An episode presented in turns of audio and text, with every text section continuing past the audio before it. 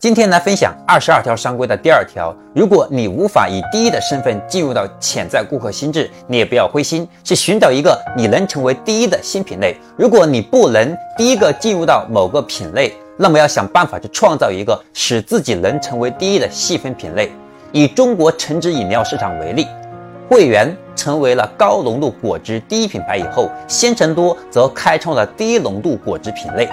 并成为了这个细分品类的第一名。紧接着呢，酷儿开创了儿童低浓度果汁品类，并且成为第一名。同时，美汁源则开创了果肉果汁鲜橙多品类，成为细分领域的第一名。你学会了吗？欢迎关注“坚开城商业课”，带你走进深度思考的世界。我们下一个视频再见。点加号，点红心，点箭头。